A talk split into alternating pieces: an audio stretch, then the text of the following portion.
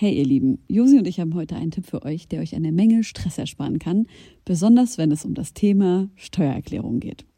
Ich denke mal, ihr alle kennt das Gefühl, wenn man vor dem Berg Papierkram für die Steuererklärung sitzt und absolut nicht weiß, wo man anfangen soll.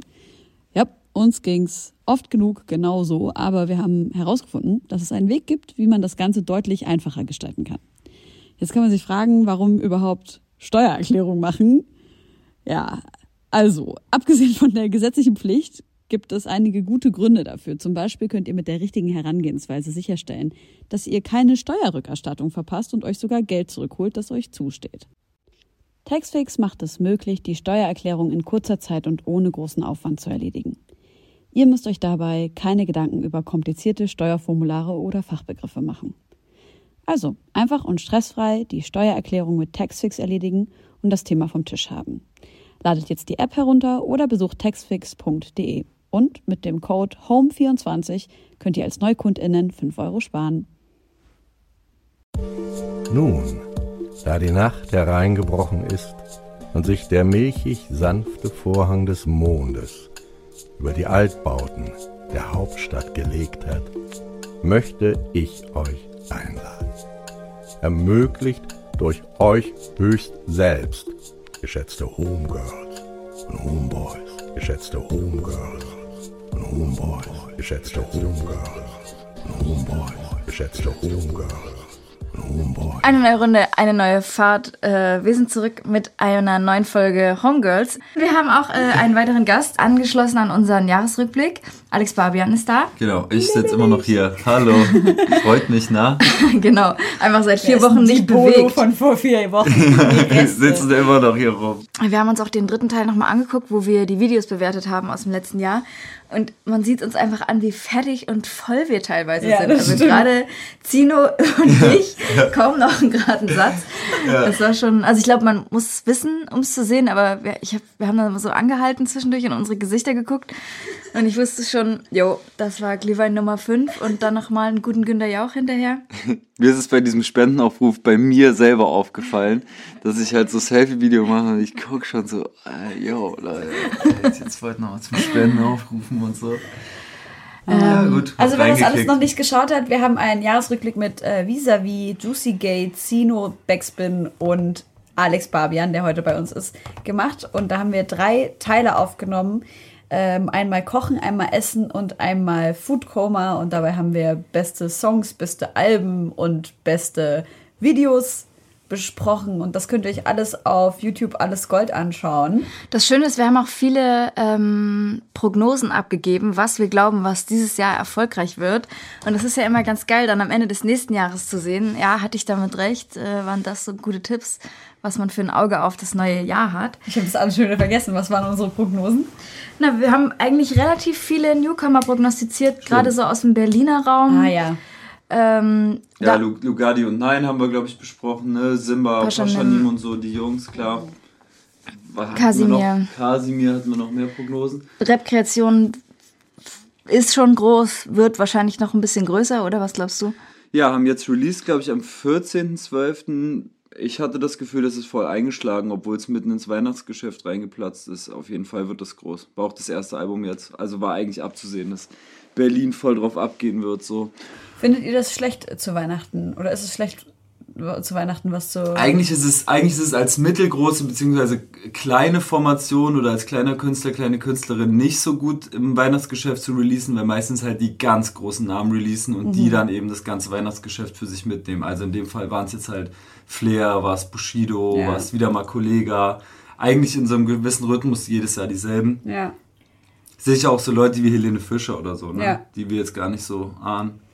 Ich, ich hatte das Gefühl, dass zwischen den äh, Jahren, also wie man das dann sagt, sagt, zwischen Weihnachten und Neujahr, dann aber gar nicht mehr so viel passiert ist. Das war echt so eine Zeit, wo nichts groß raus kam, außer so ein paar Ankündigungen, was nächstes Jahr kommt. Und das ähm, und Travis Scott hat ähm, die, die Label-EP Jack Boys veröffentlicht, die ich auch sehr krass fand. Da will ich auch noch was auf die Playlist packen. Einfach auch ein geiles Artwork und Layout und gibt es noch einen Kurzfilm dazu. Und das fand ich alles sehr hochwertig. Aber sonst irgendwie ist es anscheinend nicht so eine krasse Zeit, um zu releasen, weil alle. Stillstand Kanye echt, hat ne? noch äh, mit seinem Sunday Service Gospelcore ein Album released auf Stimmt. dem er gar nicht stattfindet, aber er hat es halt produziert oder ja. mitproduziert zumindest und die Songs mitgeschrieben. Da sind ein paar echt richtig heftige Sachen drauf und ich habe mich super krass gefreut, weil das so mein Baby-Gospel-Herz total äh, befriedigt hat. Und das war auch genau das, was ich eigentlich erwartet habe bei Jesus is King. Und jetzt habe ich es bekommen. Schön, ja. Ja, aber sonst war so wenig los. Es war eine total schöne Zeit, weil man wirklich mal nachdenken konnte, was alles so passiert ist und so. Dieses Jahr ging einfach, also es ist so krass gerast und es ging immer irgendwas. Es kamen immer zu viele Alben raus, fand ich. Jeden Freitag ging, ging fast zu viel, um alles irgendwie zu verarbeiten. Habt ihr auch das Gefühl, dass das eines der anstrengendsten Jahre medial war? Ja. Der letzten, der, ich würde jetzt fast sagen, der letzten fünf Jahre irgendwie? Für, also also du meinst jetzt in, in unserem eigenen Medienzirkus ja, ja, oder, ja. oder unabhängig davon so weltpolitisch in und so? In unserem Medienzirkus.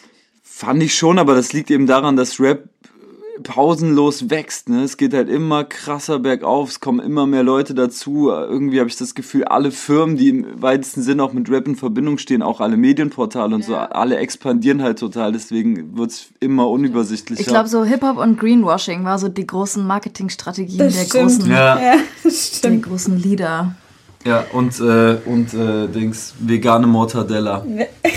Ja, das ist ja irgendwie auch Greenwashing. Das stimmt, absolut. Ähm, ja, wenn man dann so Autowerbungen sieht, die dann irgendwie sagen, ja, fang mit uns an, die Umwelt zu retten. Und dann siehst du so einen fetten SUV, der irgendwie zu 30 Prozent äh, mit ähm, Elektromobilität funktioniert. Und ich mir so denke, wow, das ist alles so krass heuchlerisch. Aber das soll irgendwie gar nicht unser Thema sein, weil worüber wir nicht so viel gesprochen haben beim Jahresrückblick, weil einfach auch die Zeit nicht gereicht hat, waren ähm, Producer-Alben oder überhaupt Producer. Und wir haben ja in dem letzten Teil gesagt, dass wir das nochmal aufgreifen wollen.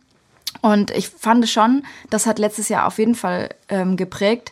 Producer-Tags sind wieder wichtiger geworden. Es wurden wieder mehr Producer-Namen gedroppt. Es war total wichtig, wer das produziert hat. Ähm, wenn ich an Mixu und McCloud denke, habe ich das Gefühl, die haben für sich auch ein neues Klangbild äh, also etabliert, was ähm, in, für mega viele Künstler wichtig war. Ähm, und dann gab es natürlich auch viele Producer, die nicht für Rapper-Beats gemacht haben, sondern eigene Beat-Tapes, die so ein bisschen unterm Radar gelaufen sind. Und ich dachte, da können wir auf jeden Fall noch ein paar Songs auf die Playlist packen. Also es ist ja immer so ein bisschen die Frage, wann hört man das, ne? Äh, aber ich höre das halt irgendwie, wenn ich, keine Ahnung, zu Hause mich nicht krass konzentrieren muss, aber sowas nebenbei brauche, sowas Atmosphärisches. Und dann höre ich mir irgendwie ein Cap Kendricks Album an oder äh, Frank Sinatra, der ja mit Midnight Ride so ein Autofahr-Soundtrack gemacht ja. hat. Also ich kann mir wirklich, ich liebe zum Beispiel Drive und ich liebe Ryan Gosling. und ähm, da passt dieser Sound, diese EP oder glaube ich ein Album, ne? Das ist ein Album, ja. Ähm, schon so 20 Anspielstationen oder so. Passt da komplett für mich rein. Safe. Ist auch, glaube ich, schon der zweite Teil. Also es gab schon Midnight Ride 1. Das war so, glaube ich, sein erstes größeres Solo-Projekt, Producer-Projekt vor sechs Jahren oder so. Und dieses Jahr kam halt der zweite Teil und ich fand es auch irgendwie so ästhetisch geil umgesetzt und so. Es ist tatsächlich einfach Mucke, um nachts mit einem fetten Schlitten durch äh, leere große Innenstädte zu fahren und abzuschalten. Dafür hat er sich auch todesgeile Feature-Gäste rangeholt und so einfach so, so underrated äh, Ami-Rapper und so.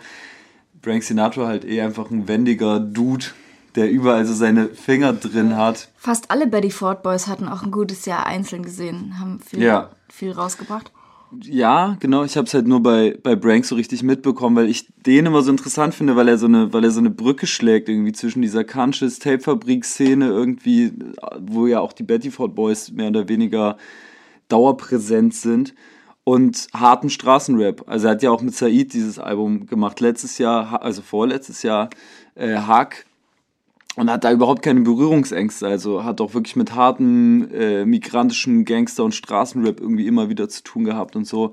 Und von der Sorte gibt es voll wenige Leute und äh, dem, also was hinzukommt, ist einfach, dass er, dass er eine Handschrift hat, die ich immer wieder erkennen würde. Und es gibt nicht viele Producer, bei denen das so ist. Also ich höre einen Brank-Beat unter Tausenden und ich bin wirklich kein krasser Beat-Nerd so. Was hast du denn äh, gehört an Beatsachen, die dir gut gefallen haben? Also was ich oder? richtig nice fand, war die Twit Daddy EP von äh, Twit One und Suff Daddy. Und da ist auch mein allererster Wunsch, den ich auf die Playlist packen möchte, nämlich Actin Soft. Ich fand, das ist, also ich hab so, weil ich tatsächlich nur mit dieser Conscious-Ecke aufgewachsen bin, ähm, was deutsche Mucke betraf, ähm, ganz, ganz, ganz, ganz viel Suff Daddy gehört. Ähm, ich glaube, so der erste Beat, den ich so richtig wahrgenommen habe, war so äh, Chinatown Chill von Suff Daddy, äh, der so gefühlt 400.000 Jahre alt ist. Und ich liebe einfach diese sample-lastige, aber doch instrumental ausgeklügelt klingende Musik. Und ich finde, da haben sowohl äh, Twit One als auch Suf Daddy eine richtig schöne Handschrift. Ähm, und ja, außerdem ist das Artwork auch richtig hübsch. Ich wünsche mir eine neue Hi-Hat Club Guck mal, Ja, auf ja. jeden Guck mal, wie hübsch dieses. Ich finde das. Oh ja, über das Cover haben wir auch gesprochen. Das, die, das Twit Daddy Cover ist, glaube ich, mein absolutes Favorite Lieblingscover äh, des Jahres. Brennendes Bullenauto. Wenn wir aus. bei äh, Suf Daddy sind, würde ich gerne auch einen Song auf die Playlist packen. Und zwar hat er dieses Jahr, also er ist ja nicht nur krasser Produzent, der ist ja auch DJ. Und der hat eine Remix-EP gemacht, die Remix Boy EP. Und da hat er wirklich, also erstmal extrem hochwertige Songs genommen, um die zu samplen. Also ich, sonst machen ja Leute irgendwie Remixer auch aus Cut Night Joe oder so, aus irgendwelchen, auf irgendwelche Rummelmucke und Leute spielen das. Ah, voll, stimmt.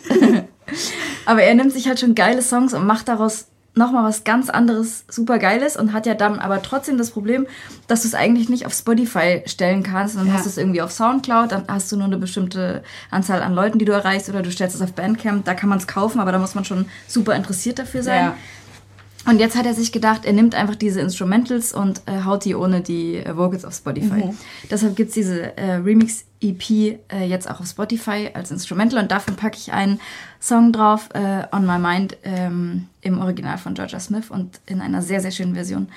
Also bedeutet, er hat die ganzen Lyrics rausgeschnitten und hat aber die, die Instrumentals von seinen Edits. Von seinen Remixen. Gebündelt aus mehreren Jahren und so. Nee, schon, ich glaube, ja, alles aus den letzten zwei, drei Jahren. Mhm. Genau, also wow. man, ja, er hatte so eine Remix-EP gemacht, die eigentlich so zum Auflegen ist oder so zum Hören. Es gibt auch eine Vinyl, äh, super limitiert war. Nach der ersten Stunde weg habe ich natürlich riesen abgekotzt. Ähm, und jetzt war ich aber froh, dass er wenigstens die sehr, sehr nice Instrumentals auf äh, Spotify gestellt hat. War auch eine sehr schöne Folge, als er bei uns zu Gast war. Voll äh, könnt ihr euch auch nochmal reinpfeifen, nachdem ihr diese Folge hier zu Ende gehört habt. Ja. euch Geil, wir sind ja ein Jahr älter geworden, unsere Redewendungen auch. Worüber hat Zino genau. beim Jahresrückblick so bei mir gelacht? Ich habe irgendwie gesagt, er hat er auf die Mappe bekommen. Also, ja, genau. ja, wobei das ist, also im Nachhinein betrachtet, ist das einfach ein krasses Ostding und Zino ist halt ein Westler. Wahrscheinlich, ja. ja. Ist das ja, auf die Mappe kriegen ist immer noch übelst on fleek in Ostdeutschland. Aber mein Bruder hat immer auf die Mappe bekommen. Ja, das genau. Ist so dumm. Ja, stimmt. Aber im Osten sagt man auch noch so Sachen wie Pleppo und. Das kenne ich nicht. Was ist das? Pleppo ist Na, ein Pleppo ist auch so ein Lappen, ein Ton, okay. Dulli, ein Toni. Ein Toni. ähm, wer auch bei uns zu Gast war, waren äh, Schuko und The Breed. Das war auch eine sehr schöne Folge, die wir auch hier in Leipzig aufgenommen haben die ähm, sehr ja, intimen Beigeschmack hatte, wie ich fand. Wir haben sehr viel über so ähm, psychische Gesundheit gesprochen. Aber die haben natürlich auch ein richtig geiles, man kann es eigentlich nicht Beat-Tape nennen, oder? Es ist eigentlich ein Beat-Tape klingt, als wäre es irgendwie was Unvollständiges, finde ich. Findest du?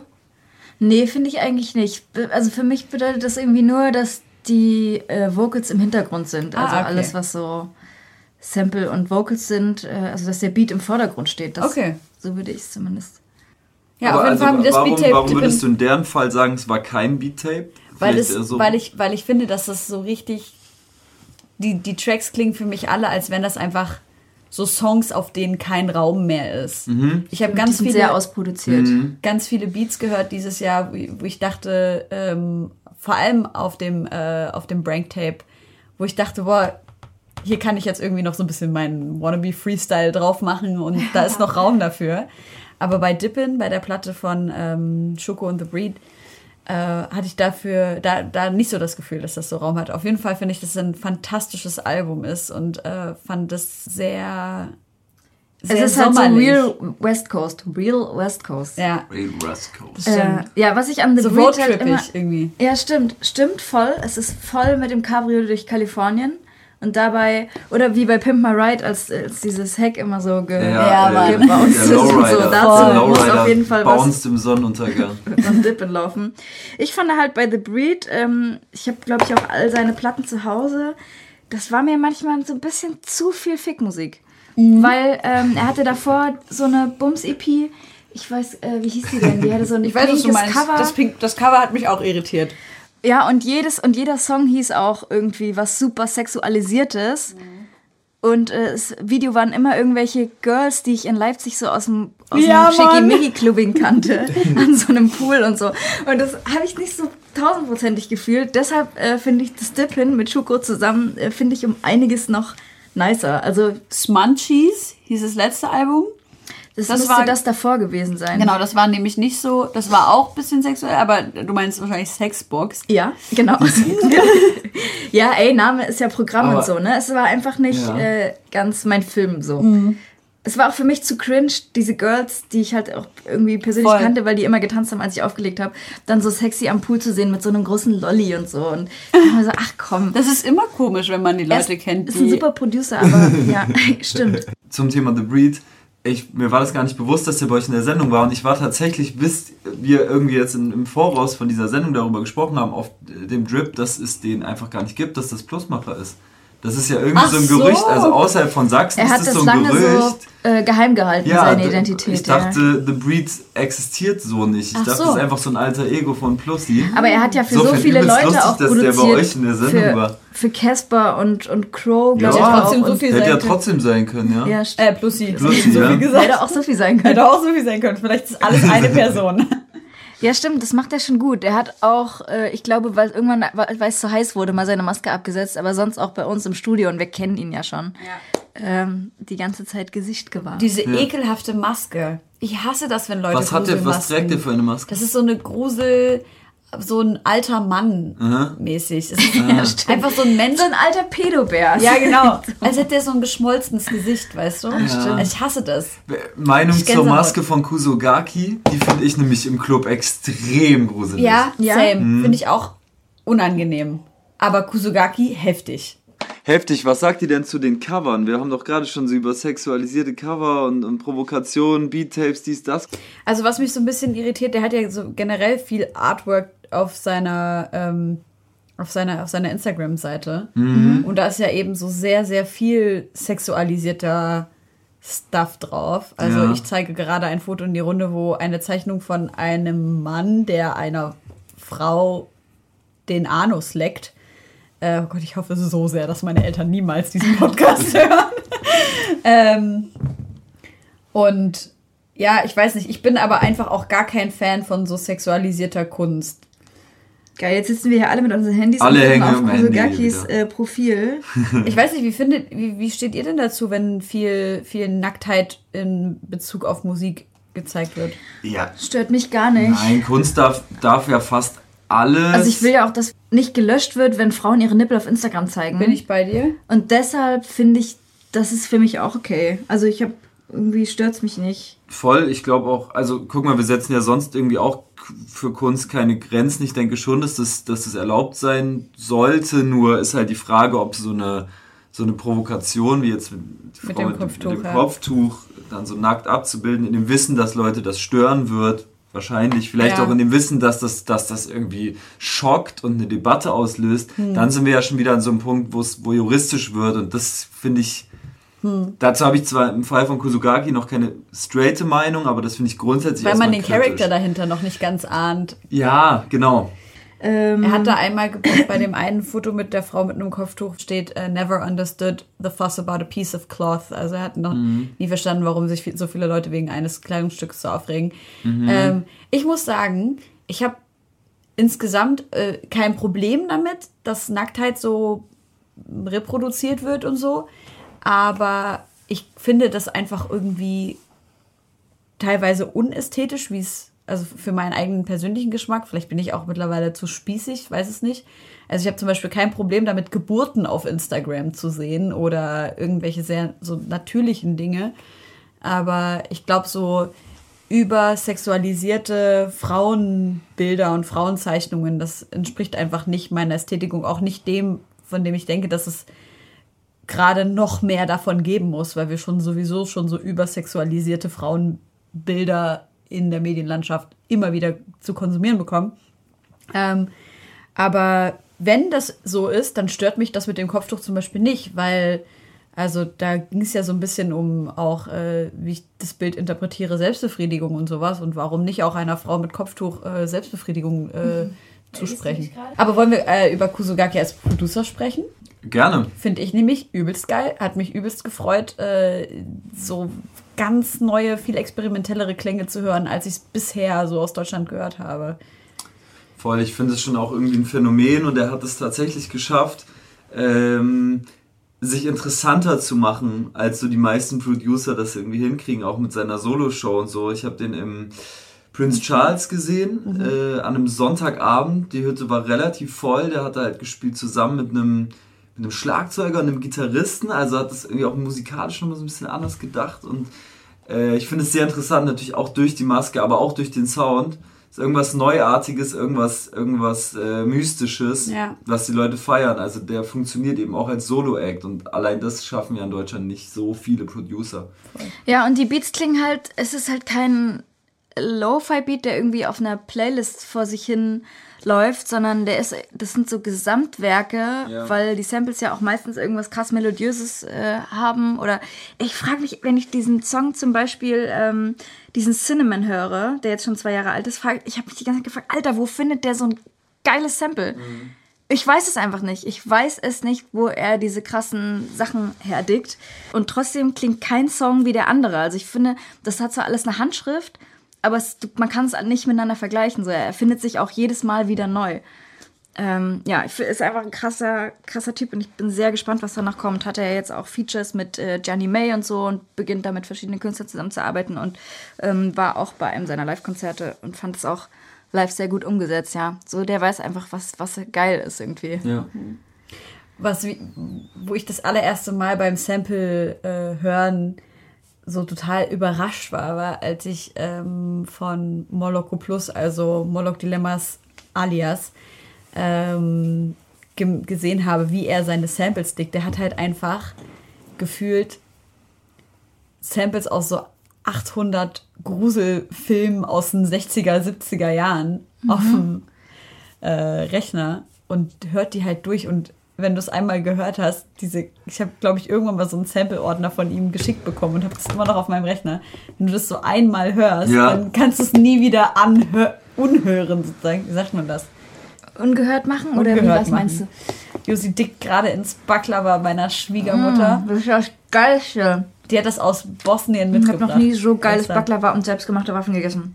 Das ist so der Shit. Ich würde das so gerne. mega. Aber Alex hat noch nicht gehört. Ich finde es geil, wie du reinschmatzt. Mm. Das ist so krank lecker. Mm. Aber warum müssen die so fettig sein? Das muss einfach so sein. Das ne? muss so sein. Die werden halt am Ende, ich habe das einmal mit ihr zusammen gemacht, die werden halt am Ende einfach mit Butterwasser übergossen. übergossen. Macht ja. das die auch haltbar oder ist das einfach für die Softness? Das ist für die Softness, weil vorher hast du einfach nur diese ganz dünnen Blätter sozusagen. Mhm. Damit Der tropft richtig. Ja, da ist halt gar nichts, weißt du? Ähm, mhm. Die sind halt einfach nur trocken. Das ist ja. Das ist Blätterteig. Nee, das ist Jufka, wird das genannt. Das ist sowas ähnliches wie Blätterteig, der ja. aber nicht aufgeht, sondern der, der ist einfach wie. Das ist eigentlich nur Mehl und Wasser. Ähm, und dann äh, rollst du das halt aus und dann bis der halt so dünn wird, dass du durchgucken kannst der wird nicht mehr nur gerollt, sondern der wird auch um so einen Stab herumgeschlagen ja. äh, sozusagen. Ja. Dass der so dünn ist, dass du wirklich den hochhalten kannst, den Teig und durchgucken kannst. Dann layerst du den halt mit ähm, Walnüssen und am Ende. Das ist wie ein guter Beat. Kommt, kommt, ein guter Beat. kommt dann auf die vielen Layer Butter und Kommt Zucker das raus. King Sample einfach. das, ist die, das ist die Buttersoße. Ich habe letztens ähm, ein Video gesehen von, ich glaube, ehemals irgendein Viva-Format, wo Oliver Pocher noch moderiert hat. Oder war das Viva? Äh, ja, das war Olli Pocher war bei Viva. Und ey, er war so ein scheiß Keck, ey. Olli ich fand es ja, als ich irgendwie Teenie war, manchmal auch so halb lustig, weil er irgendwie auch so provoziert hat und so. Aber ich gucke mir das jetzt an und denke, Alter, du bist so ein Toy, wirklich. Ja. Und da waren in dieser Sendung Cool Savage und Mel zu Gast. Ja, und ich glaube genau. auch äh, Valeska. Ja, Valeska und Echo auch noch. Also genau, als sie noch zu viert waren. Und ähm, dann besprechen die irgendwie so die neuen Sachen und Olli Pocher sagt so, ja, ähm, hier und, und Mel hat die Beats gebaut oder so, ne? Die Frau hat die Beats gebaut, so mäßig ja. hat er das gesagt. Okay. Und sie wollte so antworten, ja, und dann kretscht aber Cool Savage so rein und sagt, nee, ich antworte mal für sie. und ich war so, ey, das ist wirklich so, alles an dieser Situation war so absurd. Also erst ja. Oliver Pocher, dieser Arsch, und dann das Savage, ihr so ein bisschen vor den Mund redet, dass er mal lieber für sie spricht. Scheiße. Als könnte sie sich nicht alleine artikulieren, hat sie ja auch nochmal auf so eine andere Stufe ge. Also, aber ich kann mir vorstellen, das sehr weird. Savage das gemacht hat, um sie vor Olli zu beschützen, weil alle ja, wahrscheinlich, aber es also kam halt voll dieses, beschissen rüber. Die, die, diese ganzen, also es gibt ja relativ viel Stuff von damals auf YouTube ja. aus der Viva und MTV Zeit, diese ganzen Live-Situationen, das war halt so billiges Kokettieren mit ja. wir sind die und die Crew und wir sind härter, weil und so. Und deswegen war Savage einfach auch so das Sprachrohr von Optik. Ja. Und ich glaube, so hat er sich auch begriffen. Deswegen fährt er ihr so krass über den Mund und reißt ja, es immer so an sich und sitzt dann da so übelst breitbeinig. so, ja, also sie, sie bringt dann als nächstes, ja klar, sie macht die Beats und so. Und es ist alles auf einem Niveau, das kann man sich gar nicht mehr vorstellen. Also wir haben auf jeden Fall Fortschritte gemacht. Wir haben coolere, Gott sei Dank. also äh, coolere Moderatoren, Moderatorinnen im, äh, Moi. Im, im Moi auf äh, Musik, in Musikfernsehsendern definitiv. Äh, wir haben, glaube ich, eine andere Attitüde und gehen damit anders um, wenn solche Themen besprochen ja, werden und der Humor hat sich einfach zum Glück auch gewandelt. gegenüber, wie Oliver ja, Pocher sich verhalten hat. Man kann sich nichts aus dieser Olli Pocher-Ära reinziehen ohne nee. Fremdscham und ohne, dass man dem einfach so. in die Fresse hauen will. Was ist mit Stefan Raab? Und kennt Ebenfalls. Ihr noch, kennt ihr noch, äh, Stefan ich. Raab ist bei, ich nehme mich auch, ähm, Stefan Raab und Buster Rhymes und wo ja. die wieder zusammen ge gejammt haben oder auch ähm, Stefan Raab und Will Smith, genau. Das ja. war schon übelst Ich fand nice. das ganz Ahnte nice. noch, als, als äh, Flizzy Stefan Raab ein Südberlin maskulin Hoodie geschenkt hat? Oder eine Bomberjacke sogar? So, war das nicht so eine College-Jacke, so eine Bomberjacke? Ich glaube, was ich bei Stefan Raab immer gut fand, ist, dass er trotz absoluter musikalischer Expertise immer diesen Trottel einfach gespielt hat. Ja. Und er hat nie den Leuten das Gefühl geben müssen, irgendwie äh, so ähm, erhaben zu sein über ja. die, sondern er ist halt einfach so Findest der. du? Vor allem in der. Also vor allem ich finde, er hat gerade deutsche Straßenrapper immer krass auflaufen lassen in seiner Sendung. Mm. Also er, hat, er, war, er hat eine total klassistische Analyse gehabt. Also er hat sich Bushido, Flair, Cool Savage, Kollega, Sido und so nur in die Sendung geholt, um, um nochmal aufzuzeigen, so, hey, da draußen machst du voll auf hart, aber wenn du auf mich triffst in meiner Sendung, dann bist du auch nur ein lächerliches Stück Scheiße. So. Krass, okay, ich muss ehrlich sagen, ich habe diese ganzen Deutschrap-Sachen gar nicht auf dem Schirm. Ich habe nur auf dem Schirm, wie er eben auf äh, irgendwelche Ami-Rap-Artists getroffen ist und äh, zum Beispiel auch auf Eminem und ja. wie, wie auf Augenhöhe er das gemacht hat und nicht mal unbedingt auf Augenhöhe, sondern halt auch einfach, um die zu belustigen, so eher auf dieser Trottelebene. Fand Aber ähm, da muss ich vielleicht noch mal reinschauen in dieses Deutschrap Stefan Raab Ding. Solltest du und ich glaube, also die, diese Trottelebene klar, die die hat er irgendwie, das war ja auch so Teil seines Images irgendwie. Ich glaube aber auch, die resultierte daraus, dass der immer sauschlecht vorbereitet war. Also ich glaube wirklich, der saß da Real Rap und hat sich vorher kein bisschen mit demjenigen Künstler, mit mhm. der Künstlerin beschäftigt, die an dem Tag zu Gast war. Meinst hat natürlich nicht ins Album reingehört, hatte null Infos und hat sich deswegen so trottelmäßig rangetastet. So, na, aber musikalisch war er schon ja, vorbereitet, vorbereitet, fand ich auch. Der hat schon vorbereitete ja? Tracks gehabt, ja. der hat das irgendwie vorbereitet mhm. auf den, auf den, also, also zumindest das, was ich im Kopf habe. Der hat halt auch einen gigantischen Output, ne? Ich glaube, der hatte viermal die Woche oder so, hatte der abends eine Live-Sendung und am Wochenende dann nochmal so, ein, so eine Live-Competition alles irgendwie mehr oder weniger live oder am selben Tag aufgezeichnet, der konnte ja. de facto auch nicht so gut recherchieren und so. Ich finde auf jeden Fall krass, wie er das geschafft hat, äh, sein Privatleben komplett äh, unter dem Radar zu halten. Und auch als er aufgehört hat, hat er ja extra in einer Nacht von, äh, ich glaube, Samstag auf Sonntag oder so, ähm, das bekannt gegeben, kurz vor 0 Uhr, damit die Zeitungen das nicht mehr drucken können. So, damit mhm. keiner darüber berichten kann, sondern er ermächtigt ist, darüber zu entscheiden, wie das kommuniziert wird. Und solche äh, Clues fand ich eigentlich immer super. Ich frage mich halt, warum die ganzen großen Rapper dann gekommen sind, wenn es so offensichtlich war, dass er die alle nacheinander naja, gemacht glaub, hat. Also ich erinnere das, mich an die Folgen. Das, ja, das ist wie wenn heutzutage Kevin Kühnert und Philipp Amthor zu Böhmermann gehen und mhm. genau wissen, sie werden da völlig rasiert. Mhm. Es ist einfach, dass also es ist, trotzdem immer, hat immer noch einen Promo-Effekt hinzugehen, weil es einfach unheimlich reichweitenstark ist. Aber wahrscheinlich hat ja ähm, Stefan Raab gedacht, ja, ich bin dir eigentlich ähm, rhetorisch und in allem überlegen. Ja. Und Flair hat aber trotzdem gedacht, ich bin viel cooler als du. Also es war, und das Publikum, was Stefan Raab feiert, hat dann wahrscheinlich gedacht, oh, was ist denn das für ein Typ? Aber die Leute, die Flair gefeiert haben, fanden das trotzdem geil, dass er sich da so hingeflitzt mhm. hat und pumpige Antworten gegeben hat. Also ja. Es stimmt, es, ist, es fällt natürlich auch alles noch in diesen Zeitgeist rein, über den wir gerade schon gesprochen haben im, äh, im, Zusammenhang mit Viva und MTV. Es war alles mhm. noch viel plakativer und ja, Rapper haben noch viel stimmt. mehr damit kokettiert, dass sie krasse Straßenjungs ja. sind und so. Und Raab hat noch viel mehr damit kokettiert, dass er halt eigentlich die bürgerliche Mitte vertritt und dass es niemals einen runden Tisch geben wird und dass, es ja. deswegen, dass man sich deswegen sowieso irgendwie gegenseitig im Weg steht. Aber ich glaube, man wusste schon, man geht zu Raab und man kriegt tendenziell vor die Mappe. Oder wie sagen das wir? Das ist hier? eigentlich wie wenn man in Podcast kommt. Wie ist es denn jetzt eigentlich für dich, wenn du die ganzen alten Sachen gesehen hast und das ja teilweise wahrscheinlich auch krass fandest? Also ich meine, MTV hat eine krasse, oder auch Viva hat eine krasse Legacy an Moderatoren. Ja. Wie ist das denn jetzt für dich, dass du da ähm, Teil davon bist oder jetzt auch moderierst? Na, das ist, das ist schon voll verrückt. Also ich habe ja selber immer MTV geguckt, tatsächlich MTV auch mehr als Viva weil ähm, MTV ja ein bisschen spezieller war und, und Viva war mehr so dieses Bravo Superhits-Ding und so. Ähm, ja, Joko und Klaas zum Beispiel halt, ne? Die hatten halt MTV Home und so. Ich weiß auch noch genau, deswegen wusste ich so auf den Tag, wann MTV halt ins äh, Pay-TV gegangen ist. Ich weiß noch genau, wie wir Silvester 2010, auch 2011 zusammensaßen, damals noch so mit meiner Jugendklicke und alle waren so völlig schockt, dass MTV halt so bekannt gegeben hat, ab jetzt braucht ihr so ein Abo, um MTV zu gucken, weil das ja. war halt unser Nachmittagsprogramm irgendwie. Ja. Also wenn wir nicht auf einer Wiese saßen und gekifft haben, haben wir halt immer MTV geguckt so. Und plötzlich war das halt ein Pay-TV. Ja. Deswegen letztens hat mich jemand gefragt, ja, wie lange war MTV im Pay-TV? Ich so, ja, ich kann es dir straight sagen, von, von auf den Tag genauso.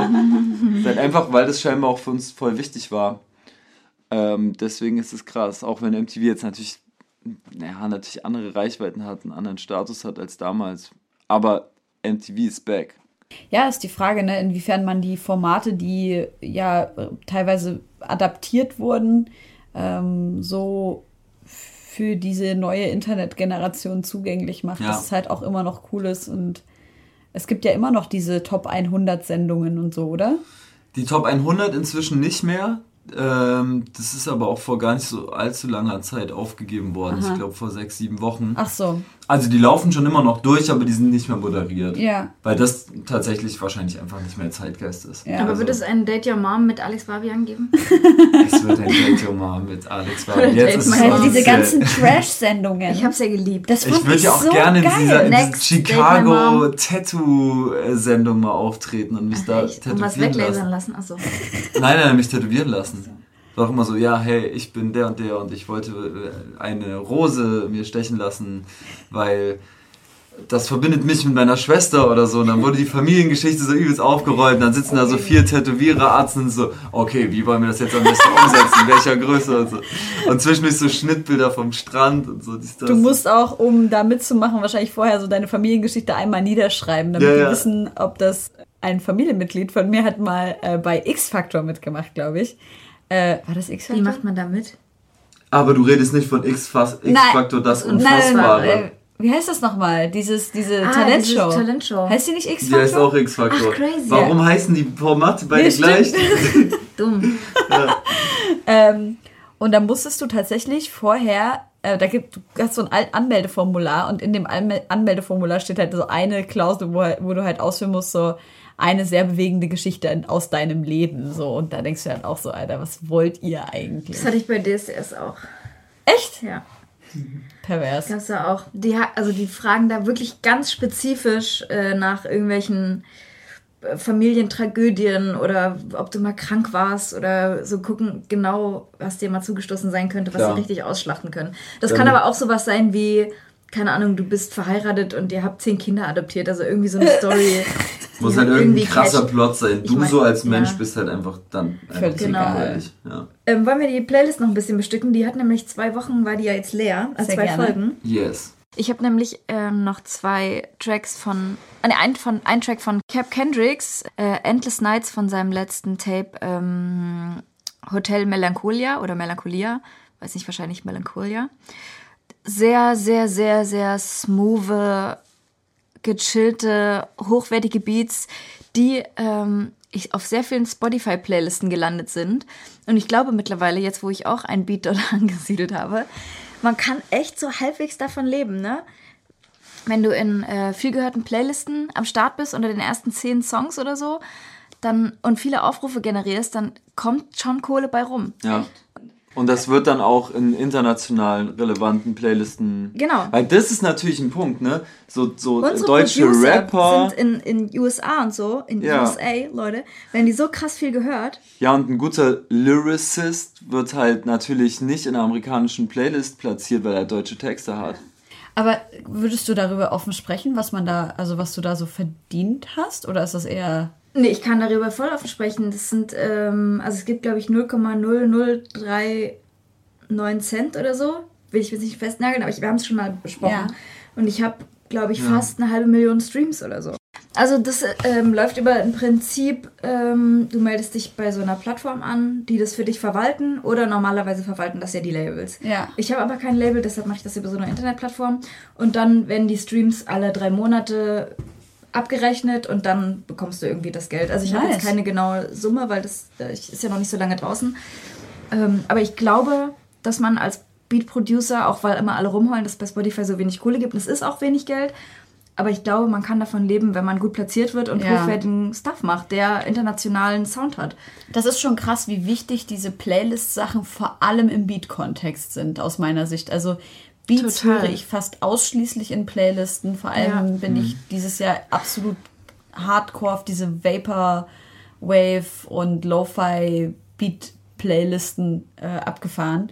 Ähm, das sind ja eigene Kosmos. Was sind die Mehrzahl von Cosmin? Cosmin, Cosmin hätte ich jetzt auch gedacht. Ja. Cosmi? Gerade dieses Vaporwave. ja. Vaporwave. Also ich, ich finde das so spannend als Herangehensweise, weil die wird wahrscheinlich irgendwann langweilig als Produzent und du fängst irgendwie an, was krass anderes zu nehmen. Nimmst so einen 80s-Song, nimmst davon die A Cappellas, pitchst sie um die Hälfte runter, machst alles richtig krass äh, slow und schaffst damit einfach ein neues Genre. Und ja. da entstehen wieder so viele weitere Zweige. Voll. Das ist super spannend.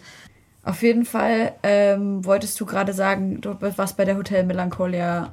Genau, ein, ich möchte einfach einen Song davon raufpacken und zwar Endless Nights. Der Titel trifft es total. Es ist richtig, es hat so was richtig Düsteres einfach. Düster, ja. traurig, finde ich. Ich finde es nicht so traurig beim Hören, aber es kommt wahrscheinlich an, auf welch, in welchem Mut du bist. So, wenn ich jetzt irgendwie das im Auto höre und ich fahre irgendwie durch einen schönen sonnigen Nachmittag, empfinde ich das eher so als entspannend und äh ja, ich habe es so im Winter gehört, also Winter letztes Jahr, das kam ja so im Februar rum und jetzt halt wieder im Winter. Das ist halt eh übelst interessant, das fällt mir gerade erst so auf, dass natürlich der Interpretationsspielraum in einem, äh, also auf einem reinen Beat-Tape ja. viel größer ist als auf einem Rap-Tape, ne? Aber du hast also, insofern auch. Es hat übelst was damit zu tun, welchen Mut du die Sachen hörst und mit ja. was du es assoziierst und du hast irgendwie viel mehr Gedankenspielraum.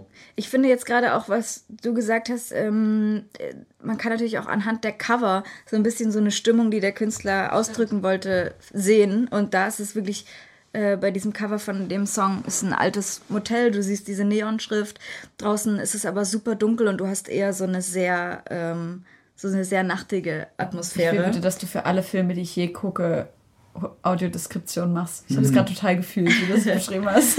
Und deshalb ähm, finde ich, dass es nicht nur Playlisten sinnvoll ist, sich reinzuziehen, sondern auch so eine schöne Platte zu kaufen. Das stimmt. Mit einem geilen Artwork. Und das ja. ist ja auch relativ verbreitet. Ähm, bei Beat-LPs. Genau, es gibt ja schon auch irgendwie eine, so eine Fanschaft in Deutschland, ja. ne, die gerne dann diese, diese Platten kauft Voll. und so.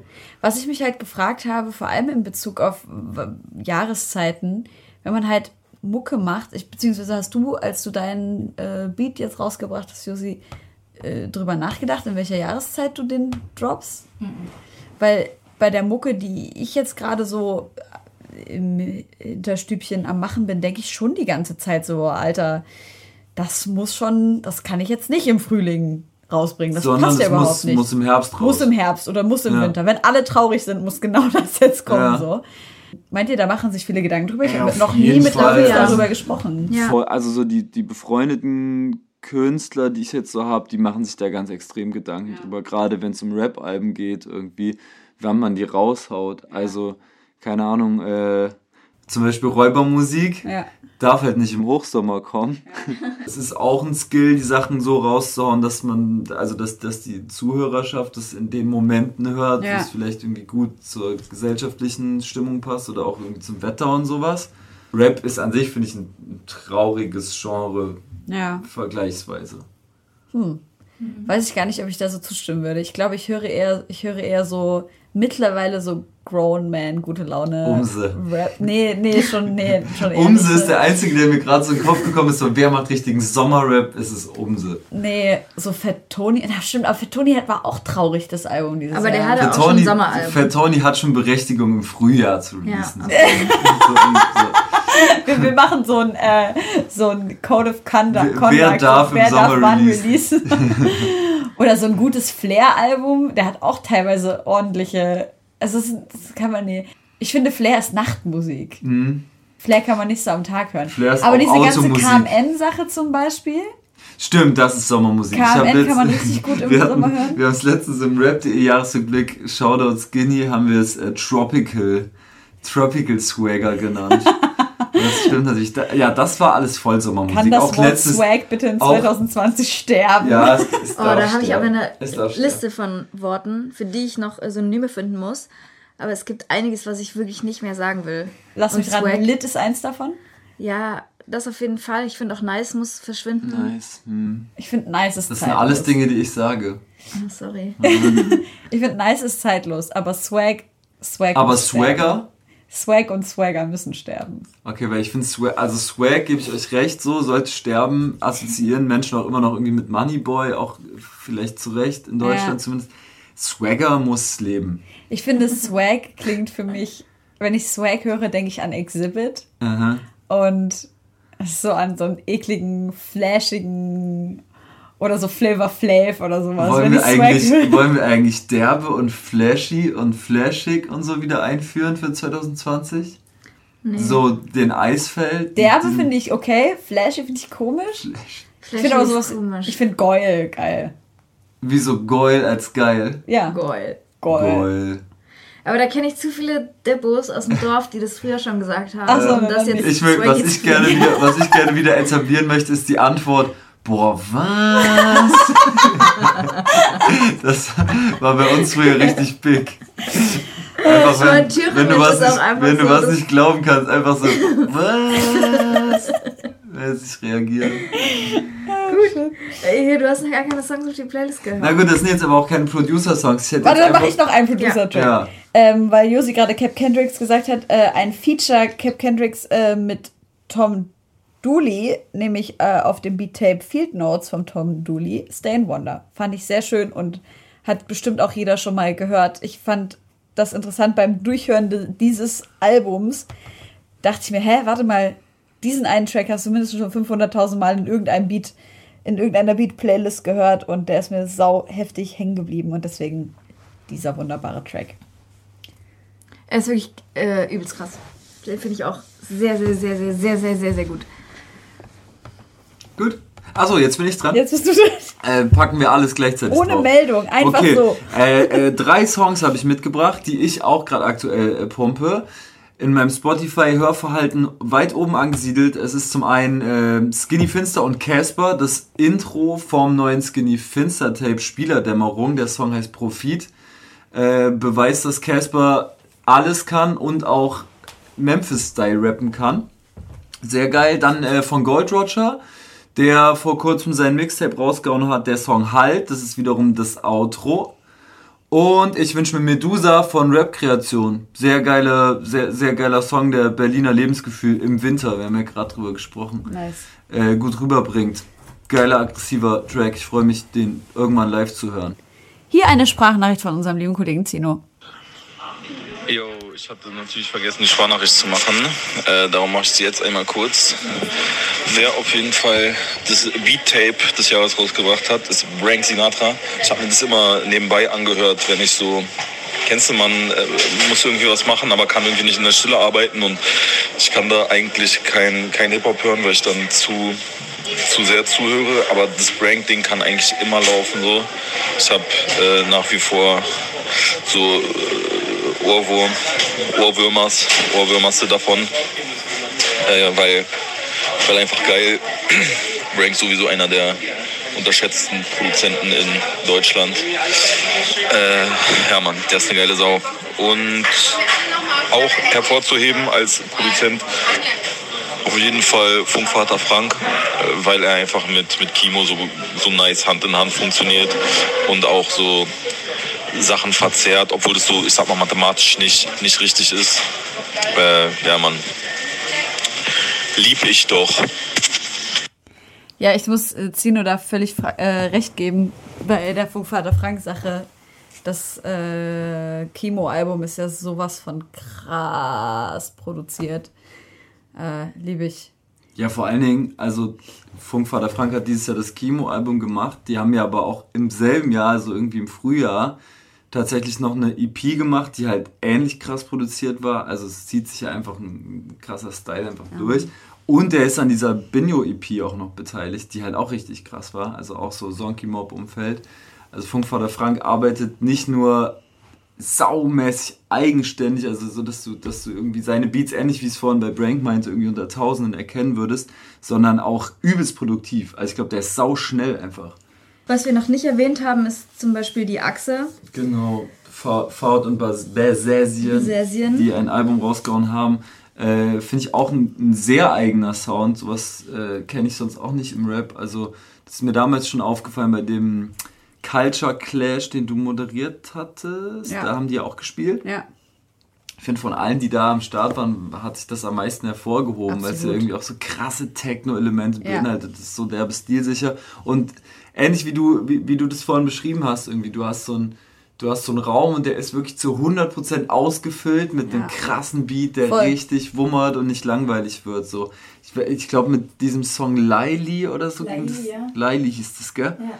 Ging das halt los und den fand ich schon so, boah, heftig. Ja, so so Mode Selector Feelings. Das würde ich irgendwie auch gerne einfach live erleben. und so Mode Selector in Böse sind die Achsen. Ja, genau, einfach so, genau so hellrot. Einfach so ja. Blut sehen. Aber es ist halt wirklich auch äh, sehr hart. Also für mich zu hart, um es so aktiv zu hören. Mhm. Oder nee, anders. Es ist so zu hart, um es inaktiv zu hören. Also man, man, hört dann so zu und ist voll dabei und guckt sich vielleicht noch irgendwie ein nices Video dazu an.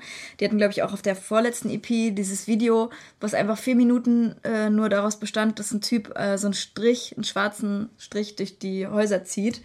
Und das ist, oh, ich glaube, so ein One-Shot, äh, einfach nur so ein Graffiti mit einer Dose, vier Minuten zieht er einfach Striche durch alles, was, wo er vorbeiläuft. Ja. Ähm, und Boah, das hat natürlich eine geile Idee. Übelst ja. geile Idee, minimalistisches Mittel und so eine dumm, krasse, ja, hast du damals schon gesagt. Ich fand das damals schon geil, weil das hat ja so viel, also für mich so viele super. Ebenen. Ja. Gesellschaftlich diesen Strich zu ziehen Boah, und auch so von. Das, ich liebe, aber ich liebe auch diesen Graffiti-Style. Naja, das ist natürlich, das, das hat eine sehr nihilistische Ebene, äh, aber andererseits, das hat ja direkt einen Graffiti-Bezug. Graffiti beinhaltet immer, oder Vandalismus als solcher beinhaltet, beinhaltet ja immer irgendwie Nihilismus und alles kaputt machen und das in Kauf nehmen. Ja, aber das finde ich so sinnlos. Es ist ja von der, der Angry German EP und mhm. das, damit sagt man ja schon aus, irgendwie, es gibt so Wut auf so viele Dinge und daraus entsteht wahrscheinlich so ein so ein Bock, irgendwie so ein zerstörerisches. Ja, ich glaube, mein Problem damit ist, ist, einfach nur, dass ich sehe, wie es in Konnewitz gerade zugeht in Leipzig. Ja. Äh, für die, die nicht wissen, was es ist, das ist so ein bisschen die Autono das autonome Viertel in Leipzig, äh, was nicht ganz autonom ist, aber sich so äh, verhält. Und wie, wie planlos dieser sinnlose, in Anführungszeichen, Aktivismus ist, der in, aber in diesem Falle aus meiner Sicht einfach nur äh, Kapitalismus fördernder Vandalismus ist, weil ja. die kaufen sich diese Dosen hier für 4, 5, 6 Euro und dann rennen die halt los und machen halt an irgendwelche Orte, die irgendwelchen, keine Ahnung, Leuten gehören. Also zum Beispiel in, in Konnewitz wurde halt ein Bäcker geschlossen, ähm, weil die halt einfach alles zugebaut geballert haben, weil der Bäcker irgendwie die Preise erhoben hat oder sowas. Also ich finde es einfach so enddumm teilweise. Gut, okay, aber da denke ich mir halt einfach, ja. organisiert euch, äh, bildet irgendwelche, bildet irgendwelche Gruppierungen, die sich wirklich aktivistisch einsetzen, um gegen Kapitalismus was zu machen. Aber das ist doch so sinnlose Kapitalismuskritik, irgendwie ein Bäcker, weil der die Preise um zwei Cent erhoben hat, irgendwie den Bäcker zu schließen. Ja, normal, oder? normal. Da finde ich auch, aber das schließt ja nicht ein, dass Graffiti oder Zerstörungswut irgendwie als solche nicht progressiv sein kann. Oder vielleicht geht es auch gar nicht da. Also wenn jetzt jemand einfach eine schwarze Linie zieht, geht es vielleicht auch nicht gar nicht unbedingt darum, progressive Kritik zu äußern, sondern irgendwie einfach sich als ein Individuum in der Gesellschaft, das sich nicht gehört fühlt oder so, einfach auszurasten. So klar, das, das ist ja aber auch irgendwie ein Zustand, den der Kapitalismus auslösen kann. Mhm. Wenn ein Bäcker schließen muss, dann ist es natürlich absolut stumpf und, und hohl. Ich fand bei G20 die Autobrände an den, an den kleinen Familienwägen und das fand ich auch nicht cool. Ne, aber dass in Konnewitz alles vollgeschmiert ist und dass irgendwie alles bunt ist und dass viele Leute, die da leben, den Kiez genauso haben wollen und es irgendwie einen gewissen Charakter hat, finde ich erst Ich habe kein Problem mit den Graffitis an den, an den Häusern. Ich habe ein Problem damit, was viele da reininterpretieren für sich selber, sagen, dass es äh, eine Form von Aktivismus ist und ich mir denke, nee, Alter, all diese Energie und all dieses Geld das wäre so viel besser an anderer Stelle, wenn ihr euch tatsächlich zusammentun und tatsächlich aktivistisch arbeiten würdet äh, und euch tatsächlich organisieren würdet, Petitionen unterschreiben würdet, was auch immer.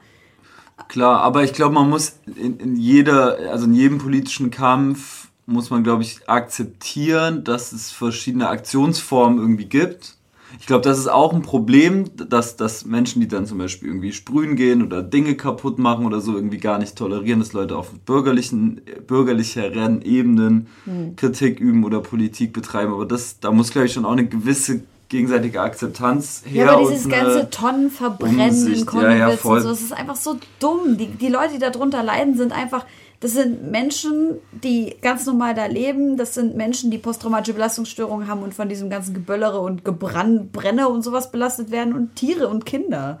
So, ja, aber ich habe da so ein bisschen äh, emotionale äh, Sicht zu der Sache, weil mich das einfach Voll, das echt in, eine andere Folge in Leipzig ganz ja. schön belastet. Aber äh, das Achse-Album heißt ja sogar Hooligan. Hooligan also LP. trifft. EP, äh, LP, Hooligan LP. Ist schon, glaube ich, eher eine. Also es sind sechs Tracks drauf. Ach so, okay. Mhm. Äh, auch mit ähm, Features wie Ghostface Killer oder so. Äh, Held meiner Krank. Jugend. Aber ja, Ach, zu Konowitz, ja, ist wahrscheinlich extra nochmal eine Sendung. Ja, ich bin ja da aufgewachsen und habe ja da ewig lange gewohnt und verstehe da auch so beide Seiten. Also ich finde, dass der, äh, die junge Gewaltbereitschaft dort gegen Menschen, die wirklich das überhaupt nicht verdient haben, auch viel zu krass. Also wenn, wenn Scheiben eingeworfen werden, weil das Bier da zwei Euro kostet, obwohl die Kneipe genauso von einem jungen, coolen Typen gemacht wird, der eigentlich die gleichen Ideale hat Voll. und auch nur einen Ort für junge äh, Hippies schaffen will, ja. ähm, dann finde ich das auch super bescheuert oder auch Pizzerien und so. Also Leute, Voll. selbst mit migrantischem Hintergrund, denen wird die Bude eingeworfen, finde ja. ich super kacke. Ich glaube aber auch, dass dadurch, dass man das Viertel so ähm, das Gegenteil von in Schuss halten. naja, so, so konsequent dreckig hält irgendwie genau. auf eine Art. Also das, dreckig das nicht im Sinne von hässlich, sondern dreckig im Sinne von viel so urtypisch, viel, wie das halt, viel wie das halt ist. Randale, genau. Dass das schon Wende. Investoren auch davon abhält, sich dort auch auszubreiten, wie sie es im restlichen Leipzig machen. Und dass die der Großteil von den Leuten, und das betrifft ja auch die jungen Familien, super viel Schiss haben vor weniger Wohnraum, vor steigenden Mieten. Und ich könnte mir vorstellen, dass das ein Weg sein kann, dass man das Viertel so gentrifizierungsfrei weißt, möglich. Ich finde den Ansatz auch gar nicht mal schlecht. Diese Konsequenz finde ich tatsächlich schön, dass man sagt, ey, diese ganzen großen, da gibt's, da wird es niemals einen McDonalds geben, weil am Anfang. Weil die wüssten, die, die würden halt so. Die würden die sterben nach, sofort. Nach zwei Tagen ja. wäre alles hin. Ja, das Ding ist ja, in, in Konnewitz kannst du als Familie aber gar nicht mehr entspannt leben, weil es einfach viel zu laut ist. Du kannst, du hast gar keine, die, die, wenn du da wegen Ruhestörung die Cops rufst, dann kommen die ja nicht. Aber nicht, das kannst du nicht auf ganz Konnewitz beziehen. Also okay, ich habe voll viele Freunde, die da als junge Familie leben und okay. die das total also wo, finden. Aber was ich meine, ist natürlich direkt wirklich so an der Stö und genau. also da kannst du einfach nicht wohnen, ja, wenn ja. du mit Familie bist. So. Mhm. Ich würde auch gerne noch einen Track drauf passen, äh, draufpacken von, habe ich glaube ich vorhin schon gesagt, von der äh, Label-EP von Travis Scott. Ähm, Cactus Jack heißt das Label und die EP heißt Jack Boys. Und es gibt ein Video zu einem Song der heißt äh, Gang Gang und das sind so krasse Leute drauf wie Shaq West, äh, Luxury Tax und ähm, Travis halt, der ja auch selber krasser Musiknerd ist.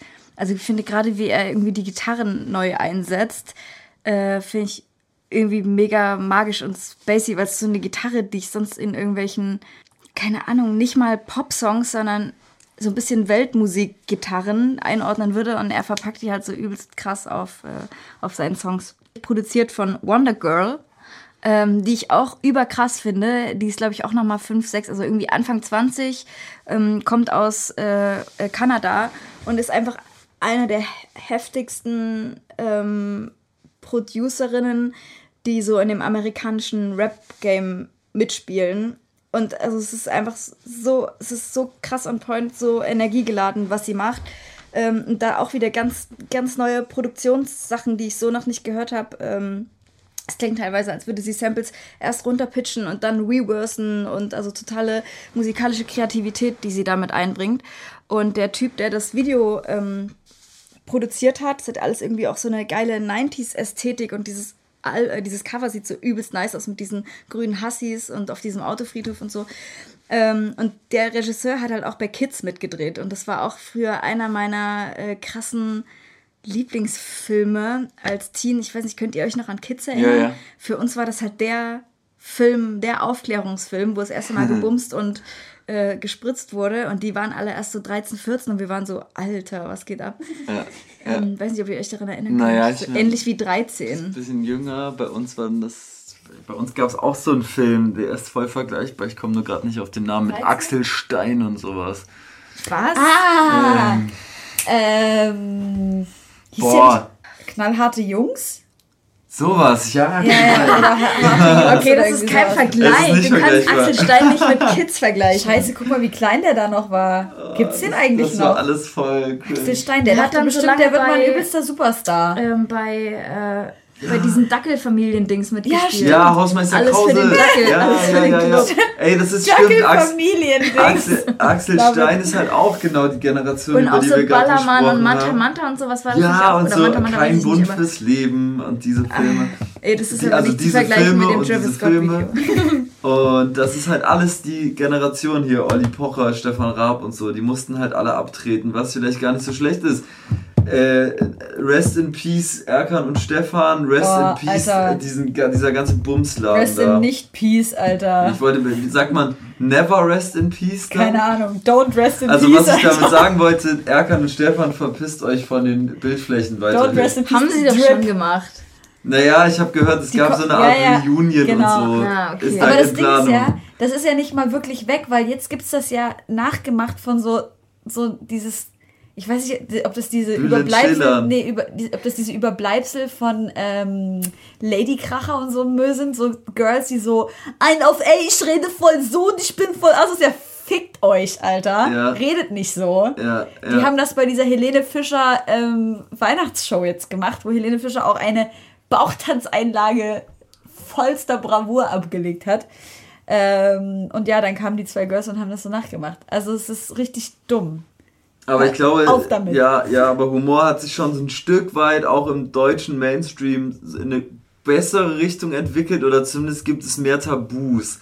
Also beispielsweise gehen die Leute nicht mehr so auf Michael Bulli Herbig ab, der sich einfach übelst stumpf über Schwule lustig macht in seinen äh, Filmen, die damals im Kino liefen und wirklich vom bürgerlichen Feuilleton bis hin in die, in die Unterschicht Todes abgefeiert Aber wir haben es alle geliebt, weil wir es nicht verstanden haben. Ja, als ja aber das war halt so, so diese Tucken-Klischees einfach gesehen, auf ekligste Weise. Schwierig, aber da finde ich Mario Barth schon noch viel wieder. Alter. Stimmt. Meine Fresse, und der füllt immer noch Hallen. Ja. Das ist so krass. Ich habe wirklich aus Versehen über Weihnachten weil ich habe ja kein Fernsehen zu Hause und ich habe dann irgendwie, oder ich war im Hotel oder so, habe irgendwo aufgelegt, Fernsehen geguckt. Abends die große Mario Barth und Kristall-Show. Kristall, Kristall, Alter. Alter. Als ich das gesehen habe, also ich bin wirklich, ich war richtig schockiert, wie dumm und scheiße der ist. Ja. Weil der macht so einen auf Netten von nebenan, ja. aber der ist ein richtiger Wichser. Der macht ja. sich über Sachen lustig. Alter.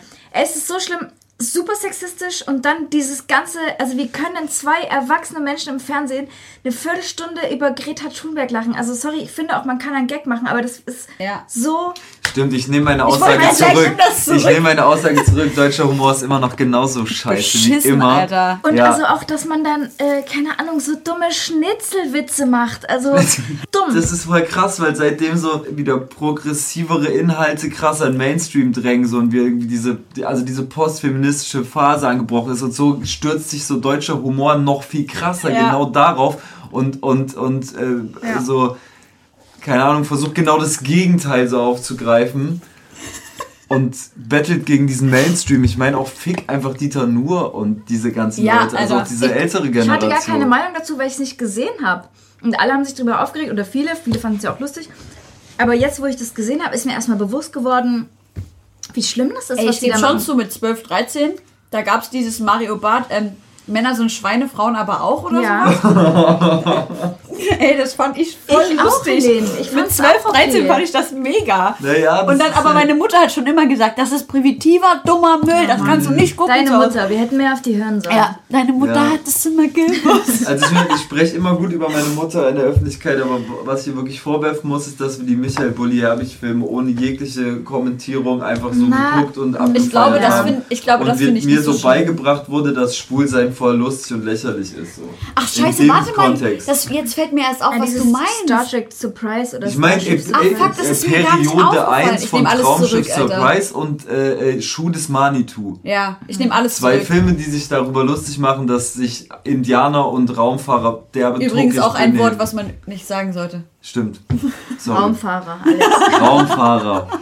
Raumfahrer. Ja, im Nachhinein auch schwierig. Damals habe ich es überhaupt nicht schlimm gefunden, weil ich es nicht verstanden habe. Ich habe es auch nicht schlimm gefunden. Das hat mir auch keiner erklärt. Ich fand es auch lustig. Nicht, ja. ja. aber das aber jetzt, das, man ja. fand es halt, man fand ja auch Stefan Raab lustig, der eigentlich, der, dessen Erfolg darauf basierte, dass er auf der Unterschicht und auf Minderheiten mhm, rumtrampelt. Ich würde voll gern wissen, ob, also ob Michael Bulli Herbig, den ich eigentlich für einen relativ klugen Menschen halte, ob der im Nachhinein auch sagen kann, ja scheiße, da bin ich irgendwie bis Ziel hinausgeschossen mit Michael Bulli Herbig, du bist hiermit herzlich in die Deine Homegirls Podcast Show eingeladen, ja. um dich ja, hier zu den Anschuldigungen zu äußern. Leute, ich denke, das war eine sehr, sehr schöne erste Sendung. Es hat mir voll Spaß gemacht. Ähm, Alex, ich denke, du warst jetzt oft genug da. Du genau, ich verabschiede mich jetzt erstmal für eine Zeit. Oder du wirst einfach, oder einfach wieder zum Thema Takt.